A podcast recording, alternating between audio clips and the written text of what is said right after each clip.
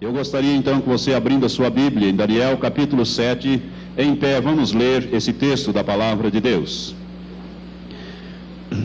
Diz assim a escritura profética de Daniel, capítulo 7. É o capítulo mais importante do Velho Testamento, segundo os estudiosos da Bíblia. No primeiro ano de Belsazar, rei de Babilônia, teve Daniel na sua cama um sonho e visões na sua cabeça. Então escreveu o sonho e relatou a suma das coisas. Falou Daniel e disse: eu estava olhando numa visão noturna e eis e eis que os quatro ventos do céu agitavam o mar grande. O mar grande aqui é o mar Mediterrâneo. E quatro grandes animais, diferentes uns dos outros, subiam do mar.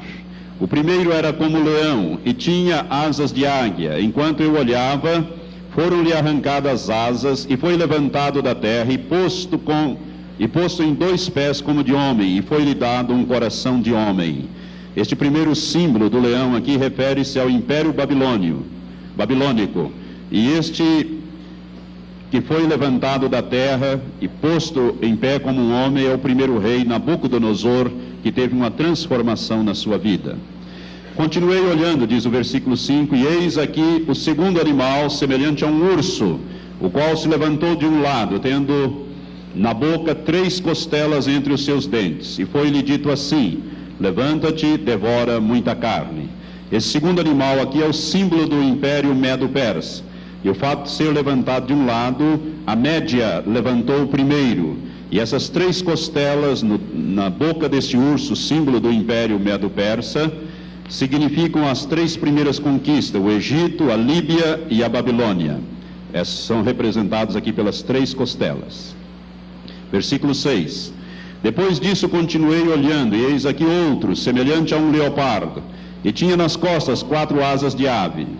Tinha também este animal quatro cabeças, e foi-lhe dado domínio. Aqui nós estamos diante do símbolo do império greco-macedônio, império grego, e aqui o primeiro deste, esse é representado aqui por o leopardo, que é um animal muito ágil.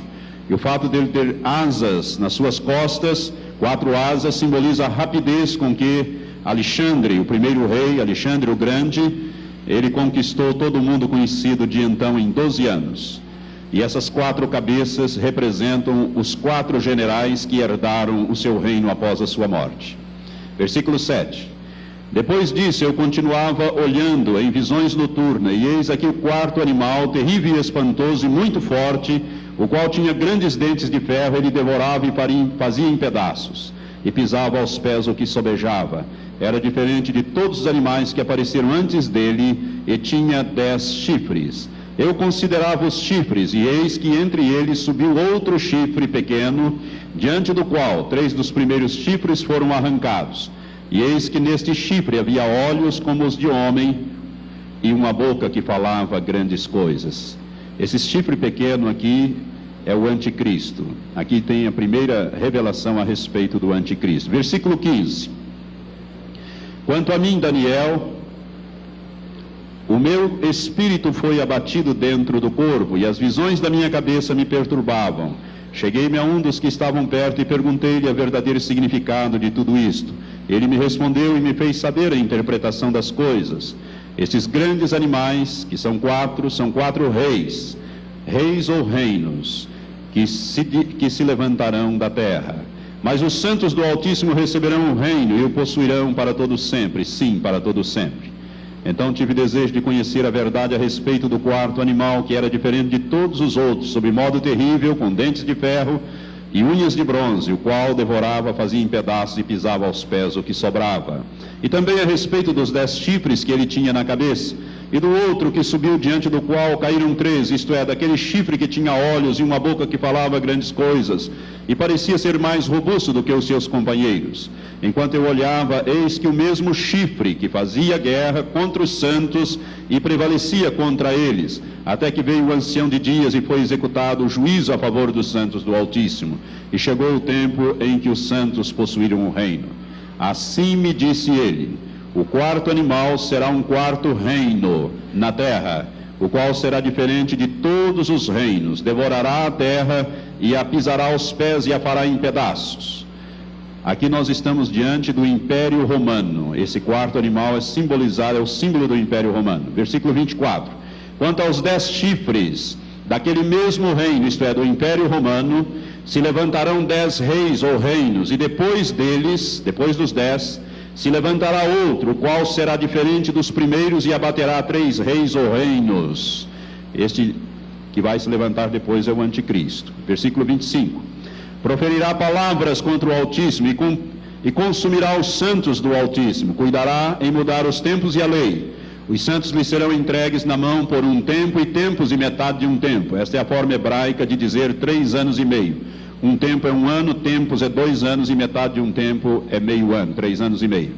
Versículo 26. Mas o tribunal se assentará em juízo, ele tirará o domínio para o destruir e para o desfazer até o fim. O reino e o domínio e a grandeza dos reinos debaixo de todo o céu serão dado, dados ao povo dos santos do Altíssimo. Seu reino será um reino eterno e todos os domínios o servirão e lhe obedecerão. Aqui é o fim do assunto. Quanto a mim, Daniel, os meus pensamentos muito me perturbavam e o meu semblante se mudou, mas guardei estas coisas no meu coração. Agora, no último livro da Bíblia, Apocalipse, capítulo 13. Rapidamente, o último livro da Bíblia, capítulo 13. Então vi subir do mar uma besta que tinha dez chifres e sete cabeças. Olha os dez chifres novamente aqui. E sete cabeças.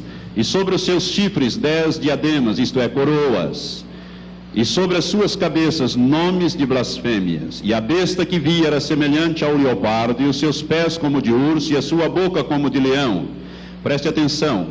João está olhando aqui uma coisa que vem do passado. Quando Daniel olha para o futuro, ele vê primeiro o leão, depois o urso e depois o leopardo. Aqui João está vendo coisas do passado, então o anjo lhe mostra primeiro aquilo que estava mais próximo, ou seja, ele tinha o que? Semelhante ao leopardo, que é o império, é, império grego macedônio, os pés como de urso, que é o império medo-persa, e o leão, né, a boca como leão, que é o símbolo do império da Babilônia. Portanto, ele vê o contrário daquilo que Daniel está vendo, ou seja, a ordem está invertida aqui na visão, mas de acordo com a realidade. Versículo 3. Versículo 2 ainda. E o dragão deu-lhe o seu poder e o seu trono e grande autoridade. O dragão aqui é Satanás. Também vi uma de suas cabeças como se fora ferida de morte, mas a sua ferida mortal foi curada. E toda a terra se maravilhou seguindo a besta. E adoraram o dragão, porque deu à besta sua autoridade. E adoraram a besta, dizendo: Quem é semelhante à besta? Quem poderá batalhar contra ela? Foi-lhe dado uma boca que proferia arrogâncias e blasfêmias, e deu-se-lhe autoridade para atuar por 42 meses, ou seja, três anos e meio. E abriu a boca em blasfêmias contra Deus, para blasfemar do seu nome e do seu tabernáculo e dos que habitam no céu. Também lhe foi permitido fazer guerra aos santos e vencê-los, e deu-se-lhe autoridade sobre toda a tribo e povo, língua e nação e adorá-la-ão todos os que habitam sobre a terra, estes cujos nomes não estão escritos no livro da vida do Cordeiro que foi morto desde a fundação do mundo. Se alguém tem ouvidos, ouça. Se alguém leva em cativeiro, em cativeiro irá. E se alguém matar a espada, necessário é que a espada seja morto. Aqui está a perseverança e a fé dos santos. E vi subir da terra outra besta que tinha dois chifres, semelhantes ao de um cordeiro, e falava como dragão. Também exercia toda a autoridade da primeira besta na sua presença e fazia que a terra e os que nela habitavam adorassem a primeira besta, cuja ferida mortal foi, fora curada. E operava grandes sinais, de maneira que fazia até descer fogo do céu à terra à vista dos homens. E por meio dos sinais que lhe foi permitido fazer na presença da besta, enganava os que habitavam sobre a terra, e lhes dizia que fizessem uma imagem à besta que recebera a ferida da espada e vivia. Foi-lhe concedido também dar fôlego à imagem da besta, para que a imagem da besta falasse e fizesse que fossem mortos todos os que não adorassem a imagem da besta. E fez que a todos, pequenos e grandes, ricos e pobres, livres e escravos, lhe fosse posto um sinal na mão direita ou na testa, para que ninguém pudesse comprar ou vender senão aquele que tivesse o sinal, ou o nome da besta, ou o número do seu nome Aqui há sabedoria. Aquele que tem entendimento, calcule o número da besta, porque é o número de um homem, e o seu número é 666.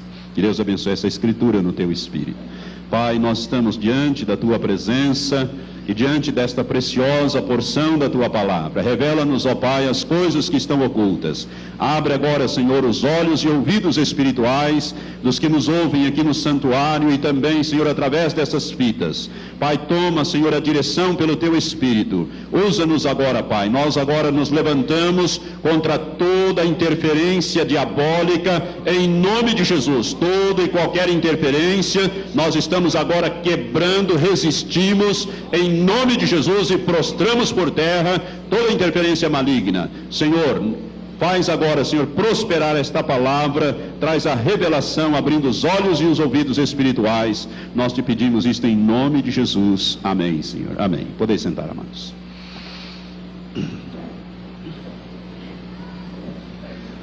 Você orou por essas ministrações? Nós estamos tendo resistências espirituais, irmãos. Inclusive a transmissão do rádio não está sendo feita. Justamente na hora né, Satanás se levanta. Então esteja intercedendo para que Deus possa te dar o entendimento da sua palavra nesta noite. Vamos falar então sobre o anticristo. Este personagem, se você observou o último versículo que nós lemos aqui em Apocalipse 13, nos diz que este 666 é o número de um homem. Portanto, a primeira coisa que devemos aprender sobre o anticristo é que ele é um homem. Ele não é uma instituição, ele não é um sistema, ele não é uma ideia, ele não é uma mulher, é um homem. Um homem determinado, que a Bíblia se refere, é, através de vários nomes. Este homem vai aparecer num determinado período da história da humanidade, vai realizar uma obra determinada e vai desaparecer da história do homem. Este é um homem especial, é o filho de Satanás, é aquele que se opõe e se levanta contra Deus e contra o seu ungido, o Senhor Jesus Cristo. Nós então, com este, com esta afirmação de que o anticristo é um homem, nós queremos então meditar algumas coisas a respeito deste personagem. A palavra, o, os nomes do anticristo na Bíblia, nós vamos encontrar várias designações para este personagem, para este homem. E uma delas é a palavra anticristo. Se você examinar na Bíblia, você vai ver que apenas na primeira e na segunda carta do apóstolo João, você vai encontrar a palavra anticristo, ora no singular e ora no plural, ali na primeira e segunda carta do apóstolo João, bem lá no finalzinho, perto do livro do Apocalipse. Você não vai encontrar em nenhuma outra parte da Bíblia este nome anticristo. E ali é encontrado no plural porque na verdade eles são dois.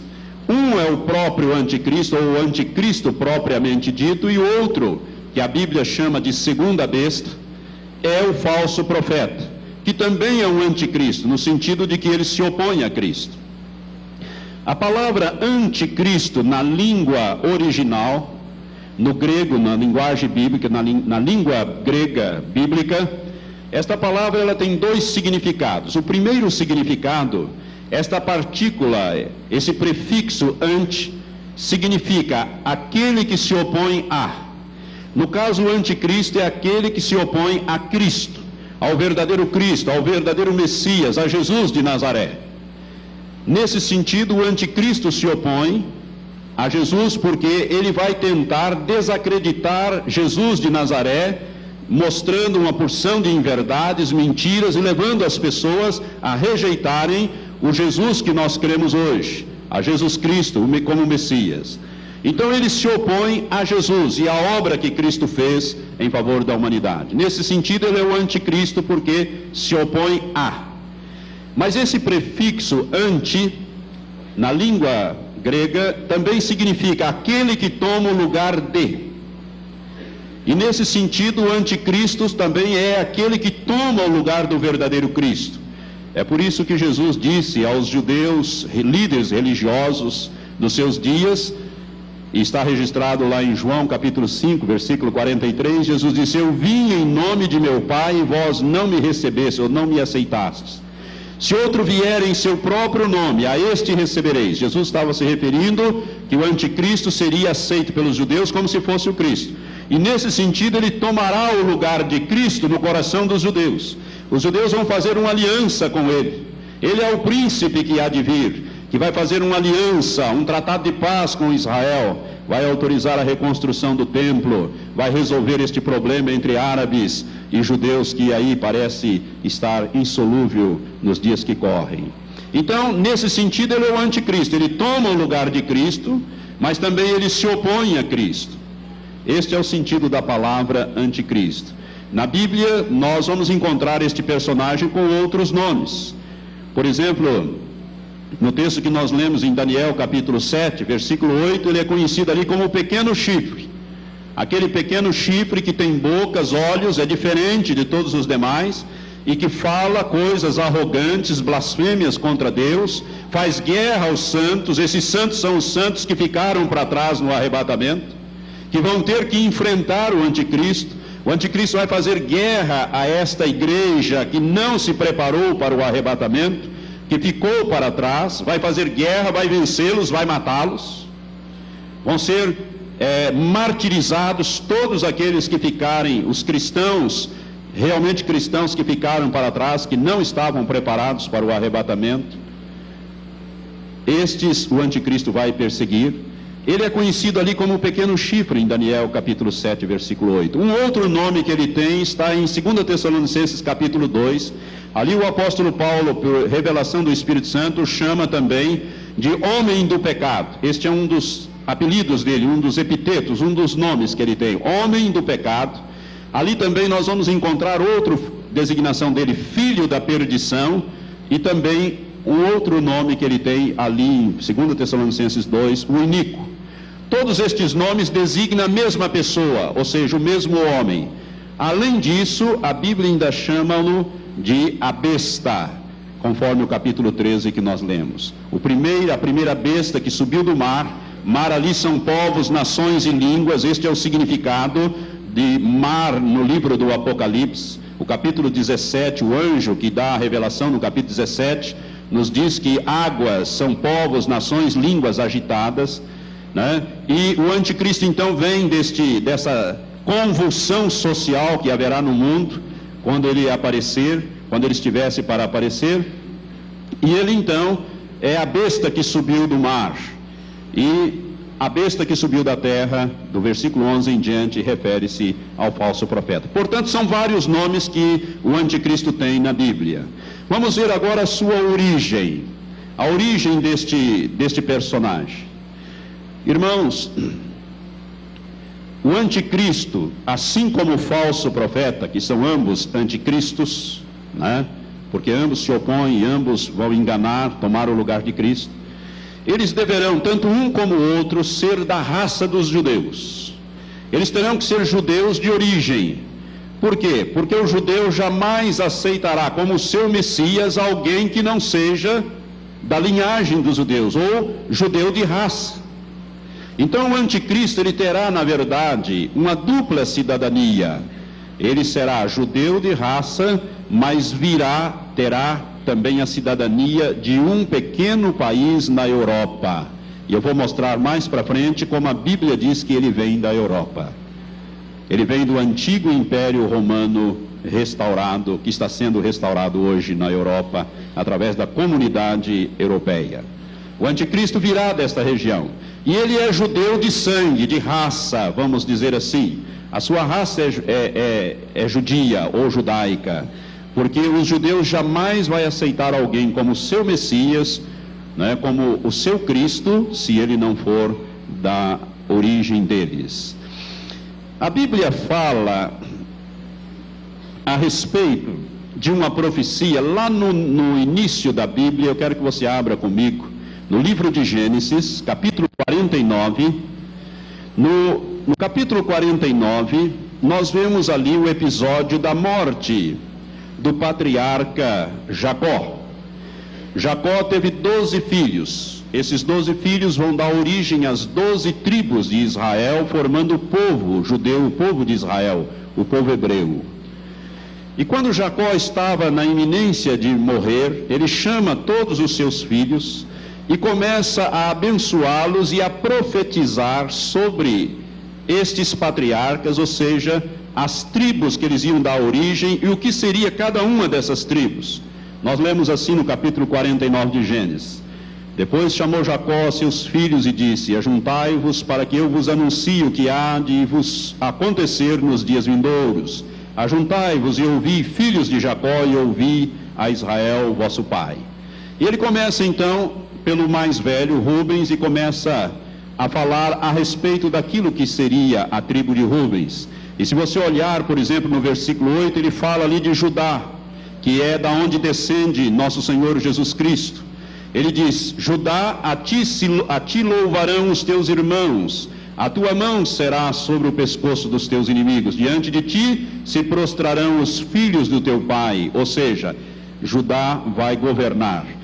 Versículo 9 diz: Judá é um leãozinho, subiste a presa, meu filho. Ele se encurva e se deita como um leão e como uma leoa. Quem o despertará? O cetro não se arredará de Judá, nem o bastão de autoridade dentre os seus pés até que venha aquele a quem pertence, e a ele obedecerão os povos. Aqui nós temos inclusive uma profecia a respeito de Jesus Cristo. Jesus é o leão da tribo de Judá.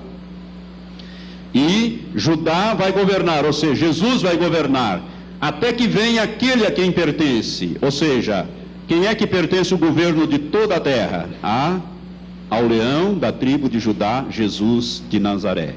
Até que venha Jesus, aqui está falando do milênio, inclusive. O cetro não se arredará de Judá, nem o bastão de autoridade entre seus pés, até que venha Siló, ou na melhor tradução, até que venha aquele a quem pertence, e a ele obedecerão os povos, ou seja, toda a terra.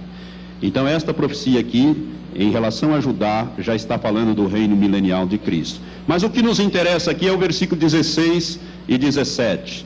Quando ele vai profetizar a respeito do patriarca Dan, de um dos seus filhos chamado Dan, ele diz: Dan julgará o seu povo como uma das tribos de Israel. Dan será serpente junto ao caminho, uma víbora junto à vereda, que morde os calcanhares do cavalo, de modo que caia o seu cavaleiro para trás. A tua salvação tem esperado, ó Senhor. Por causa desta profecia, irmãos, muitos estudiosos, inclusive os rabinos judeus, ensinam que o anticristo virá da tribo de Dan. Por quê? Porque ao falar sobre a tribo de Dan profeticamente, inspiradamente pelo Espírito Santo, Jacó diz que Dan julgará o seu povo, como uma das tribos de Israel. Ou seja, Dan será instrumento de justiça contra o seu povo. Dan será um instrumento. E diz mais: Dan será uma víbora junto à vereda. E nós sabemos né, que será serpente junto ao caminho e uma víbora junto à vereda. Serpente é um símbolo de quê? De Satanás. Satanás é a antiga serpente lá do jardim do Éden. Portanto, Satanás vai usar a tribo de Dan, por isso deve vir da tribo de Dan o falso profeta e o anticristo, muito provavelmente, pelo menos um deles deve vir dessa tribo de Dan, né? E Satanás vai usar a tribo de Dan, ou este personagem originário da tribo de Dan, para exercer o juízo contra o povo de Israel. Você nunca deve perder de vista que a grande tribulação começa exatamente em Jerusalém, quando o anticristo se assentar no santuário, ou seja, no templo reconstruído, e se apresentar como Deus, de acordo com os textos de 2 Tessalonicenses 2, e exigir adoração. E o judeu vai se recusar a adorar um homem, por mais poderoso que ele seja, eles vão se recusar a adorar este homem como se fosse Deus. E aí começa a grande tribulação. Por isso é que Dan será instrumento de juízo contra o seu povo. Por isso, a maioria dos estudiosos das profecias acham que o anticristo virá da tribo de Dan. No livro do Apocalipse, o último livro da Bíblia, nós lemos aí o primeiro, né?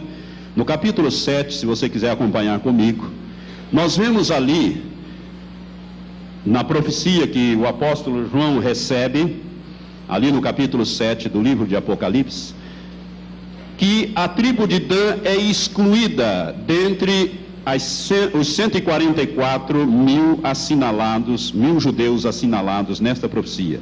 Diz assim: depois disso, vi quatro anjos em pé nos quatro cantos da terra, retendo os quatro ventos da terra, para que nenhum vento soprasse sobre a terra, nem sobre o mar, nem contra árvore alguma.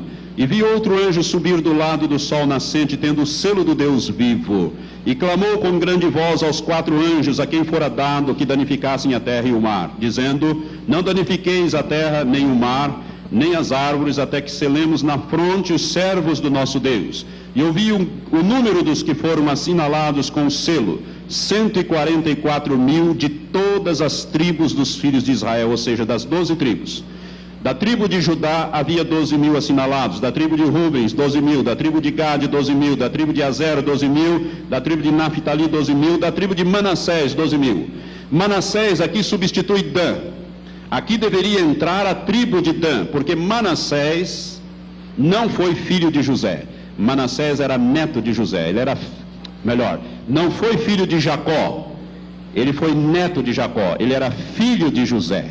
Quando José foi para o Egito e ali, depois de ser escravo, etc., tornou-se o governador do Egito, ele casou-se e teve dois filhos. O primogênito chamava-se Manassés e o seu segundo filho chamava-se Efraim, que vão dar origem a duas tribos importantes dentro do povo de Israel. Mas Dan deveria ser colocado aqui. E o patriarca Dan é retirado. Por quê? Porque Dan julgará o seu povo. Dan será instrumento de juízo contra o povo de Israel. Dan não é assinalado aqui, mas José é, o José que é pai de Manassés, é no último versículo 8, diz, da tribo de Zebulon 12 mil, da tribo de José 12 mil e da tribo de Benjamim 12 mil assinalados. Portanto, Dan é excluído desta relação aqui dos 144 mil, que alguns dizem, os testemunhos de Jeová dizem que são eles, né, os 144 mil assinalados, só que já passaram deste número há algum tempo e agora já mudaram de opinião. Não vão ser todos os 144, os testemunhos de Jeová, serão apenas os 144 escolhidos. Né? Já não vão entrar todos. Então vai ser ali uma espécie de um sorteio ali, de uma escolha. A coisa já ficou um pouco mais complicada doutrinariamente lá. Irmãos, aqui são 12 mil judeus de cada tribo, ou seja, 144 mil judeus. E a tribo de Dan é. É excluída. Por isso, entende-se que o anticristo deve vir da tribo de Dan. A tribo de Dan, quando o reino de Israel se dividiu em duas partes, em reino do norte e reino do sul, Dan ficou no meio das dez tribos do reino do norte, que foi conquistada pelo rei, pelo império da Síria, por Sargão II. Ele conquistou o reino do norte, cuja capital era Samaria, e espalhou este povo em toda a terra conhecida de então. Ficou apenas o reino do sul com duas tribos, a tribo de Judá e a tribo de Benjamim, da onde descende Jesus da tribo de Judá. Essas dez tribos são consideradas as tribos perdidas de Israel, estão perdidas, não se sabe, por isso é que tem judeu em tudo quanto é canto do mundo. Tem judeu japonês, judeu etíope, judeu de cor negra, né, judeu amarelo, como os japoneses, chineses, tem judeu brasileiro, judeu americano, judeu europeu de vários países, né, jude... enfim, tem judeu de todas as origens. Por quê? Por causa deste espalhar pelo mundo das dez tribos. E a tribo de Dan, irmãos, segundo os estudiosos, esse, a tribo de Dan, ela vem dar origem aos povos nórdicos, do norte da Europa aos povos onde hoje estão ali a Dinamarca, a Noruega, a Finlândia. São estes povos nórdicos, estes homens claros, eles são de origem clara, olhos azuis, olhos claros, altos, que dão, eh, vieram dos chamados vikings. Os vikings são os nórdicos, aqueles que foram grandes navegadores, os vikings. Então eles são esses povos nórdicos. A tribo de Dan foi para esta região.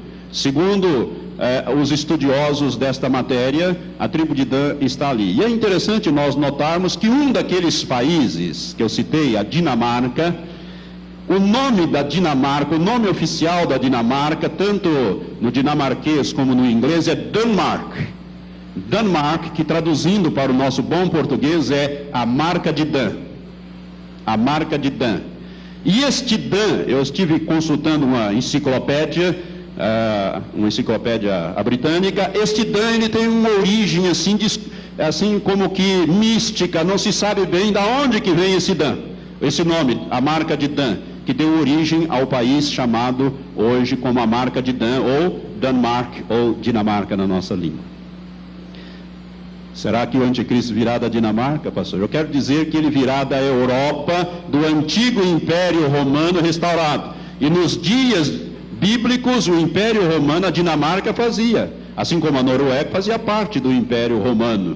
Né? Roma foi conquistando o mundo inteiro, conquistou a Europa, conquistou a Ásia, a África, né? o mundo conhecido, não conquistou a América, porque a América nem existia ainda, ou melhor, não existia não, não, não havia sido descoberta, né? existia já existia, mas não havia sido descoberta. Então, é, ele conquistou o Império Romano, tudo aquilo. E o anticristo virá deste antigo Império Romano que está sendo restaurado. Por isso, muitos pensam e ensinam que Dan é, julgará o seu povo e que o anticristo ou o falso profeta, ou ambos, deverão ter esta origem ali da tribo de Dan. Seja como for, quando ele aparecer, nós vamos saber de que origem na raça dos judeus, eh, de que tribo da raça dos judeus ele virá. Irmãos, eu tenho falado nos últimos domingos sobre a nova era. E a nova era tem anunciado, inclusive na internet, e nos jornais e em revistas, que o anticristo já nasceu, que o anticristo já está na terra. Só que, é claro, eles não anunciam como o anticristo, eles anunciam como o Messias, como o Cristo, o Cristo dos cristãos, o Buda dos budistas, né? o Messias dos judeus, e eles dão o um nome a este homem, dizem que ele se chama Maitreya. Você já ouviu falar de Maitreya, eu já falei, já mencionei nos estudos passados a respeito desse personagem. A nova era, que é este movimento mundial que prepara as pessoas para o recebimento do anticristo como se fosse o Cristo, eles têm divulgado em jornais o aparecimento desse personagem. Eu tenho aqui um recorte do jornal é a Folha de São Paulo, que é o jornal de maior circulação no Brasil. Esse jornal tem mais de 10 anos, ele é de 5 de abril de 87, 1987. Se você olhar aqui embaixo, você vai ver escrito alguma coisa. Consegue ler, os que estão aqui perto vão ver, né? Essa é a vantagem de aqui, sentar mais na frente. Está escrito aqui: Ele está, ele já está entre nós. Nasceu a besta, filho de Satã. E aqui embaixo, aqui do lado, o número 666. Isto aqui foi divulgado no jornal Estado de São Paulo, de 5 de abril de 1987. Esta mensagem, esta mensagem tem sido divulgada de tempos em tempos nos principais jornais do mundo.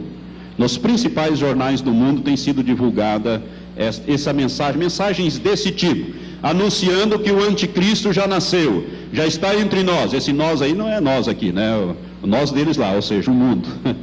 né? Esse pessoal da nova era. Nós não temos nada com esse personagem, nós temos a ver com Cristo. O anticristo não. O anticristo, enquanto a igreja estiver na terra, ele não dominará a terra. Ele não tem, porque a igreja é o maior poder na face da terra. Não tenha medo do anticristo. Eu, o Espírito Santo uma vez me disse isso num sonho. Não tenha medo do anticristo. E depois eu vou compartilhar este sonho. O jornal aqui é a Gazeta do Povo, de 1 de janeiro de 89, na segunda manchete diz assim: O anticristo já pode estar entre nós. Também abordando este, esta visão da nova era. Né? Na segunda manchete aqui, o anticristo já pode estar entre nós, no sentido de que ele já nasceu na face da terra, estaria sendo preparado para assumir o seu lugar na história. Eu quero que a irmã é, projete. Esse aqui eu já fiz no resto do projetor. A Folha de Londrina, jornal Folha de Londrina, de 3 de janeiro de 89, traz esta manchete: 1999, o ano da besta. Né? O ano da besta. Você sabe quem é a besta? A besta do Apocalipse é o anticristo. Ali, essa reportagem ela se refere às profecias de Nostradamus. Nostradamus foi um médico, Michel de Nostradamus foi um médico que é muito famoso hoje no mundo, né? Muito conhecido. As suas profecias são as chamadas centúrias. Ele viveu no início do século XVI, por volta de 1500 e alguma coisa, bem no início do século. Este médico, ele tinha suas visões numa bacia de água, que é um ato de feitiçaria. Ele, as visões de Nostradamus eram visões dadas por Satanás, pelos espíritos malignos. E ele descrevia essas visões de uma maneira cifrada, para que ele não seja, não fosse enquadrado como bruxo e queimado na fogueira. Né? Nós estávamos ali no início desta perseguição religiosa do século XVI Então Nostradamus escrevia de uma maneira complicada. As suas centúrias são bem difíceis de serem entendidas. Existem muitos livros que as interpretam de maneiras diferentes. Mas a única data que Nostradamus cita em todo o seu livro, em todas as suas profecias, é o ano de 1999, como sendo o ano do aparecimento do anticristo. Olha, irmãos, essa profecia é diabólica, mas ela tem origem lá no século 16. Eu quero dizer a você que Satanás sabe das coisas, afinal, o anticristo é o filho dele. É o filho dele. Nós não cremos nas profecias de Nostradamus, nem ensinamos, nem pregamos, mas comparamos. A Bíblia diz que nós temos que comparar as coisas espirituais com espirituais para discernir. A origem disso aí é espiritual, só que é maligna. E ele cita ali, Nostradamus cita então o ano de 1999, sete meses, ou seja, o mês de julho do ano do céu virá o grande rei do terror, que seria o anticristo. A outra manchete, a outro slide. Nesse mesmo jornal, esse mesmo jornal publica uma segunda manchete, ele está no meio de nós, que é essa segunda manchete aqui da cópia do jornal, que estão sendo projetado ali, ele está no meio de nós. Refere-se então ao nascimento do anticristo, né? dentro dessas profecias. Este anticristo seria esse personagem que nós vamos mostrar agora. O anticristo que a nova era está divulgando seria este personagem ali. Arranja isso, obrigado. Esta foto foi feita de um homem a quem a nova era, ou pelo menos alguns líderes da nova era, principalmente o profeta número um dele, chamado Benjamin Graham, que é inglês, que mora na Inglaterra, é um artista e um escritor, ele publica essa foto. Essa foto, irmãos, ela foi feita no dia, foi feita no Quênia, na capital do Quênia, Nairobi, no dia 11 de junho de 1988, portanto, há nove anos atrás, está na internet. Esta foto está na internet, assim como as, algumas fotografias deste personagem estão na internet. A internet já está anunciando o anticristo, ou o tal do Lord Maitreya. Foi tirado então em 1988, em 11 de junho, ali numa aparição relâmpago na cidade de Nairobi, no Quênia, no Quênia e esta misteriosa figura teria aparecido ali durante um encontro onde multidões se reuniam para ver as curas milagrosas da queniana chamada Mary Atkatsa. E segundo o texto encontrado na internet, este é o que tem sido esperado por todas as religiões importantes. Ele seria, os cristãos o reconheceriam como Cristo e espera o seu regresso iminente. Os judeus esperam-no como Messias, os hindus esperam-no como a reencarnação de Krishna, os budistas o aguardam como Maitreya Buda, e os muçulmanos preveem a sua chegada como o grande Imã Mandi, que seria o Messias. Então, essa seria a personificação de todos eles. Pode projetar a outra foto do mesmo personagem. Você encontrará este homem na internet. Eu tenho aqui você está vendo aí a fotografia dele no meio da multidão, assim como um líder carismático. E o jornal Hoje é, Cristão, ali de Campinas, do mês de junho, apresenta a foto dele que é obtida na internet. Quem quiser, vamos assim, ver isso na internet, tem um código aqui de acesso ali na, no site, né? Acho que chama site. Site, é, em inglês é site. E pode então é, ver essa fotografia. Este homem, a, a, a nova era está divulgando como sendo o Cristo, o novo Cristo, ou seja, seria para nós o anticristo. Eu quero dizer uma coisa para você, já que você está olhando para essa fotografia, creio que agora olhe aqui para mim. Pode desligar aí, irmã, por favor. Irmãos, eu quero compartilhar algo. Este homem com esses trajes orientais, né, você veja bem, nunca se esqueça que nós vamos ter dois, não é? Um é o anticristo propriamente dito, que é a primeira besta, e o outro é a segunda besta, que é o falso profeta. A Bíblia diz em Isaías 46, Deus diz assim: chamando do Oriente uma ave de rapina. Esse, essa ave de rapina ali é, o, é, no meu modo de entender, o falso profeta. Ele deve vir do Oriente. A nova era, esse movimento da nova era afirma que o anticristo, esse Maitreya aí que mostra na fotografia, ele nasceu no dia 5 de fevereiro de 1962. Nasceu na cidade de Belém, nas cercanias de Jerusalém, foi para os países árabes e muçulmanos e já está de volta no Oriente Médio e já está se preparando para assumir o seu papel na história. Que ele taria, teria nascido então em Belém. Quem é que nasceu em Belém, que nós conhecemos? Jesus de Nazaré.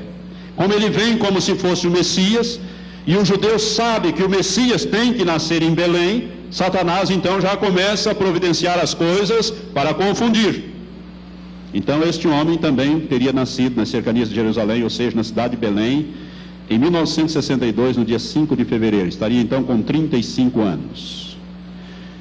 Eu vou mostrar daqui mais um pouquinho que o, o, anticristo propriamente dito, ou seja, a primeira besta, ele vem do Império Romano, ele vem da Europa. Mas o falso profeta, como diz Isaías 46, ele vem do Oriente. Então, este homem com essas roupas orientais, se ele realmente estiver nesse contexto do anticristo ou falso profeta, ele então será o falso profeta e não o anticristo propriamente dito. Por que, que eu estou dizendo isso? Eu estou dizendo isso porque a Bíblia diz que o anticristo propriamente dito, ou seja, a primeira besta, ele virá do antigo império romano. Se você olhar para a profecia de Daniel capítulo 9, você se lembra dessa profecia, as 70 semanas proféticas que nós ministramos à igreja no início desses estudos? Se você olhar ali no capítulo 9, quando o anjo traz aquela revelação a respeito do povo de Israel e da cidade de Jerusalém, no capítulo 9 do livro de Daniel, versículo 26, diz assim: E depois das 62 semanas será cortado o ungido, ou seja, Jesus morreu após as sete com mais 62, após as 69 semanas, e nada lhe subsistirá. A sequência do versículo diz: E o povo do príncipe que há de vir destruirá a cidade, a cidade de Jerusalém, e o santuário, ou seja, o templo, e o seu fim será com a inundação. Irmãos, a Bíblia está dizendo aqui que Jerusalém seria destruída e o santuário também seria destruído pelo povo de um príncipe que haveria de vir. Qual foi o povo que destruiu Jerusalém e o santuário no ano 70 da nossa era? Os romanos, o povo romano, os soldados romanos. Portanto, o príncipe que há de vir terá que vir de, do, do antigo império romano, não necessariamente da cidade de Roma mas do antigo Império Romano, porque as legiões romanas, os soldados que formavam as legiões romanas, eles eram chamados, recrutados de todos os países que Roma conquistava, eles iam anexando aqueles soldados. Portanto, a soldadesca, os soldados, as legiões que destruíram a cidade de Jerusalém e o santuário eram os romanos. E de Roma vai vir então o príncipe que há de vir, que vai fazer um tratado de paz com Israel, que é o anticristo. Então ele virá do antigo império romano. Este versículo 26 do capítulo 9 de Daniel nos deixa claro que o anticristo virá do antigo império romano. Portanto, esse outro personagem que virá do Oriente, ele só poderá ser o falso profeta.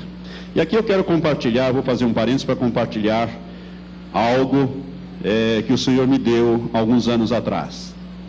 Há exatamente sete anos atrás, no mês de setembro de 1990, eu não estava nem ministrando sobre este assunto naquela época e nem estava com estas coisas, vamos dizer, meditando sobre elas. E eu tive um sonho em setembro de 1990. E naquele sonho, eu sempre eu tenho muita dificuldade de interpretar sonhos e por isso quando alguém vem me contar sonhos, eu já digo, olha, irmão, eu não sei interpretar né? não tenho esse dom, essa capacidade. Fala com o pastor Matias, o pastor Matias é, tem uma capacidade assim, Deus tem dado essa graça a ele. Mas eu sempre oro, Senhor, quando o Senhor for me dar um sonho, o Senhor me dá um sonho muito claro, na ordem direta, para que não fique dúvida, porque eu tenho dificuldade para interpretar. E Deus tem feito assim, quando Ele me dá um sonho profético, um sonho revelação, eu creio assim, Ele tem me dado de uma maneira bem clara e direta. E nesse dia eu tive um sonho e o Senhor me mostrou o anticristo neste sonho. Eu estava no sonho na cidade de Curitiba, num determinado prédio público que eu conheço muito bem. Eu estava ali no centro de Curitiba. Só que aquele prédio, não obstante estar lá do jeito que eu vi ele no sonho, do jeito que ele está hoje lá ainda, é um prédio antigo, um prédio de uma repartição pública importante do governo do estado. Aquele prédio embaixo, ele funcionava como se fosse um bar e restaurante. E no fundo daquele bar e restaurante era um prostíbulo. E eu entrava naquele lugar, naquele restaurante, naquele bar. No sonho eu entrava ali e ali eu via aquele prostíbulo no fundo, é, só tinha uma porta que dava acesso, entrada e saída para aqueles quartos de prostíbulo, e eu via aquelas moças prostituídas ali, e elas clamavam para mim para que eu ajudasse elas saírem daquele lugar, no sonho. Mas bem ali na entrada, naquela porta, guardando aquela porta, tinha uma espécie de um homem, só que no sonho eu não vi o rosto dele, mas eu via que ele era um homem muito forte, e eu sabia, por revelação de Deus, que ele era uma potestade, uma potestade demoníaca. E aquelas moças diziam para mim: nos ajude a sair daqui. Elas saíam pelas janelas dos quartos, que era visível, e me pedia que eu ajudasse. E eu comecei a lutar com aquele homem, com aquele ser. Eu sabia que ele era um demônio, era uma potestade. E eu comecei a lutar e eu dava socos nele, uma luta como se fosse física. Eu batia, mas não fazia lá muito efeito, ele era muito forte. E ele tentava me acertar, mas não conseguia me acertar. Eu acertava ele, mas não acertava assim com poder, com potência, a fim de derrubá-lo. Enquanto eu estava naquela luta, tentando retirar daquela porta, daquela entrada, daquele prostíbulo, aquele personagem, naquele momento entrou um homem acompanhado de sete outros homens menores do que ele. E quando eu estava naquela luta, de repente eu me virei para ver a entrada naquele lugar daquela comitiva de sete, de oito pessoas, aquele homem à frente de mais sete. Quando eu me virei, o Espírito Santo me disse audivelmente na minha mente, na, na, na, no meu ouvido: Este é o Anticristo. Não tenha medo dele, ele não pode te tocar. Foram as palavras que o Espírito Santo falou audivelmente no meu ouvido naquele sonho. Este é o Anticristo. Não tenha medo dele, ele não pode te tocar. E aquele homem entrou resoluto, acompanhado de sete outros que estavam para trás dele, mas o seguiam. E ele entrou resoluto e veio na minha direção. E aquele homem me olhava com um olhar demoníaco, mais ou menos aquele olhar de demônios que eu mostrei daquelas fotografias, naquelas carrancas. Eu creio que eu mostrei isto, alguns, eu não, não mostrei ainda. Aí eu ministro em tanto lugar que às vezes eu mostro e às vezes me confundo, mas eu vou mostrar então aquele olhar de ódio, aquele olhar terrível, um olhar tão terrível que a impressão que eu tinha é que se ele pudesse, ele voava do meu pescoço e me estrangulava instantaneamente. Aquele homem veio até a mim e eu vejo, via a, a figura dele perfeitamente como se eu estivesse vendo ele hoje. Ele era um moço alto, de mais ou menos uns 35 a 38 anos, aparentava esta, parecia um artista de cinema. Ele era bem alto, de 1,85m a 1,90m de altura. Ele tinha as feições nórdicas, é interessante isto. Ele tinha as feições nórdicas, o seu cabelo era todo penteado para trás, o cabelo liso, como se usasse aquele gel, né? É, é, como se estivesse usando um gel totalmente para trás. Ele trazia um terno, ele vestia um terno bege e trazia uma capa de chuva cinza desse estilo americano, dessas capas americanas que a gente vê os personagens artísticos, né? Os artistas usar nos filmes. Trazia uma, uma capa cinza colocada sobre os ombros, as mangas estavam soltas, ele não estava vestindo aquela capa, ela apenas estava colocada sobre os seus ombros. E ele veio andando, aquele personagem, e os sete homens atrás deles eram menores do que eles, eram todos eles barbudos, assim parecia como esse personagem aqui, ou como esse pessoal do PT, né, que usa barba. Não estou falando do PT da turma do anticristo, hein? Estou apenas querendo identificar. Barbudos assim, mas não trazia essas roupas, usava roupas ocidentais. Né? E aqueles homens estavam prontos a cumprir qualquer ordem que o anticristo desse em relação à minha pessoa. Aqueles sete homens estavam com ele ali, pronto para cumprir. E aquele personagem ele veio, ele veio na minha frente, a uma distância de um metro mais ou menos. E aquele, eu senti aquele impacto terrível da presença diabólica daquele homem. E eu encarava ele, e o Espírito Santo tinha me dito quem era ele, que eu não tivesse medo dele, que ele não podia me tocar. E eu estava confiando nesta palavra que eu havia recebido no momento em que ele entrou. E naquele momento, aquele lugar se transformou num tribunal. E eu, como juiz de direito, sei o que é uma sala de audiência, um tribunal. Aquele, lugar, aquele, aquele homem sentou-se no lugar do juiz, naquele estrado mais alto, naquela cadeira mais alta no estrado, e foi colocado uma cadeira de réu bem mais baixo, como ocorre nos tribunais, e eu fui colocado naquela cadeira. E de repente aqueles sete homens se transformaram no corpo de jurados. Eles iam me julgar e o anticristo presidia o julgamento. E eu estava sendo acusado. E no sonho aparecia um irmão aqui da igreja, o irmão Gaspar, que foi tesoureiro desta igreja. E eu me comunicava. E de repente começaram a me acusar. E a pessoa que me acusava era um colega meu de magistratura, um outro juiz, hoje aposentado também. Ele funcionava como se fosse o promotor naquele, naquela cena, muito clara.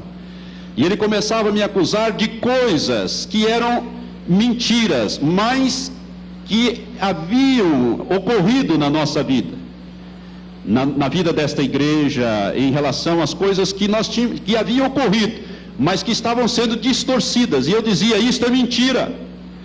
E o anticristo, que era o juiz, que eu estava ali junto dele, ali junto dele, ele dizia: cala a boca, você depois vai poder se defender, agora ouça as acusações. E eu então era acusado e eu olhava para o irmão Gaspar e o irmão Gaspar dizia, mas isso é mentira. Eu, eu me comunicava com o irmão Gaspar dizia, Gaspar, isso é mentira. Ele, você sabe que é mentira? Você é pastor, isso é mentira. Não é isto, não é desse jeito. E eu estava naquela aflição e num determinado momento eu saí daquele lugar e orei ao Senhor e pedi que Deus me desse um livramento naquele lugar e o sonho terminou assim. Irmão, desde aquele dia eu tenho na minha mente claramente esta figura. Desde então eu tenho procurado olhar os noticiários da Europa, porque eu sei que ele virá da Europa, para ver se eu identifico este homem.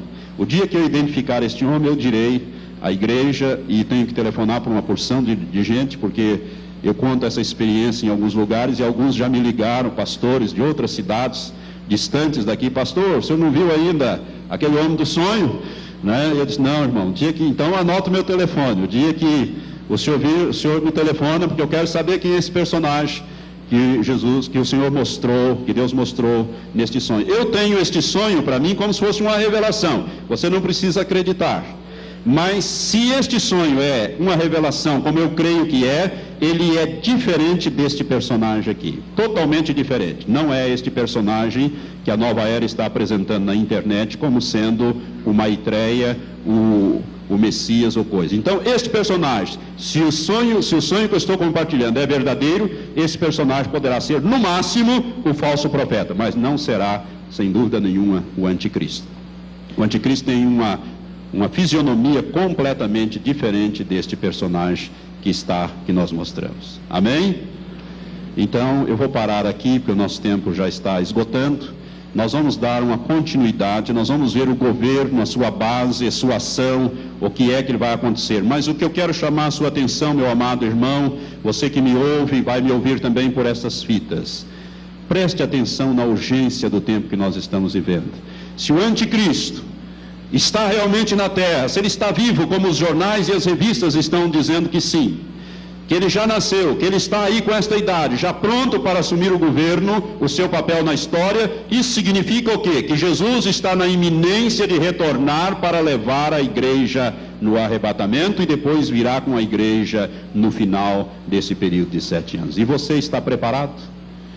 Esses estudos, meus irmãos, é para te preparar para a volta de Jesus. A igreja que será levada é a igreja santa e irrepreensível, sem mácula e sem ruga. A sua vida não pode ter mácula e ruga para você ser levado no arrebatamento da igreja. Por isso, vale a pena, nestes últimos anos ou meses que nos separam da volta de Jesus, não podemos marcar a data, mas sabemos que está muito próximo. O anticristo, se ele já está na terra, como nós cremos que já está, porque este sonho que me foi dado me mostra isso de uma maneira muito clara, eu creio mas você não precisa crer, você pode apenas receber a informação, não precisa crer. Mas se você quiser crer comigo, então prepare-se, porque Jesus está voltando e muito breve nós estaremos para sempre com o Senhor. Jesus diz: quando virdes tudo isso, fazer o quê? Alegrai e exultai, porque a vossa redenção se aproxima. Vamos nos alegrar?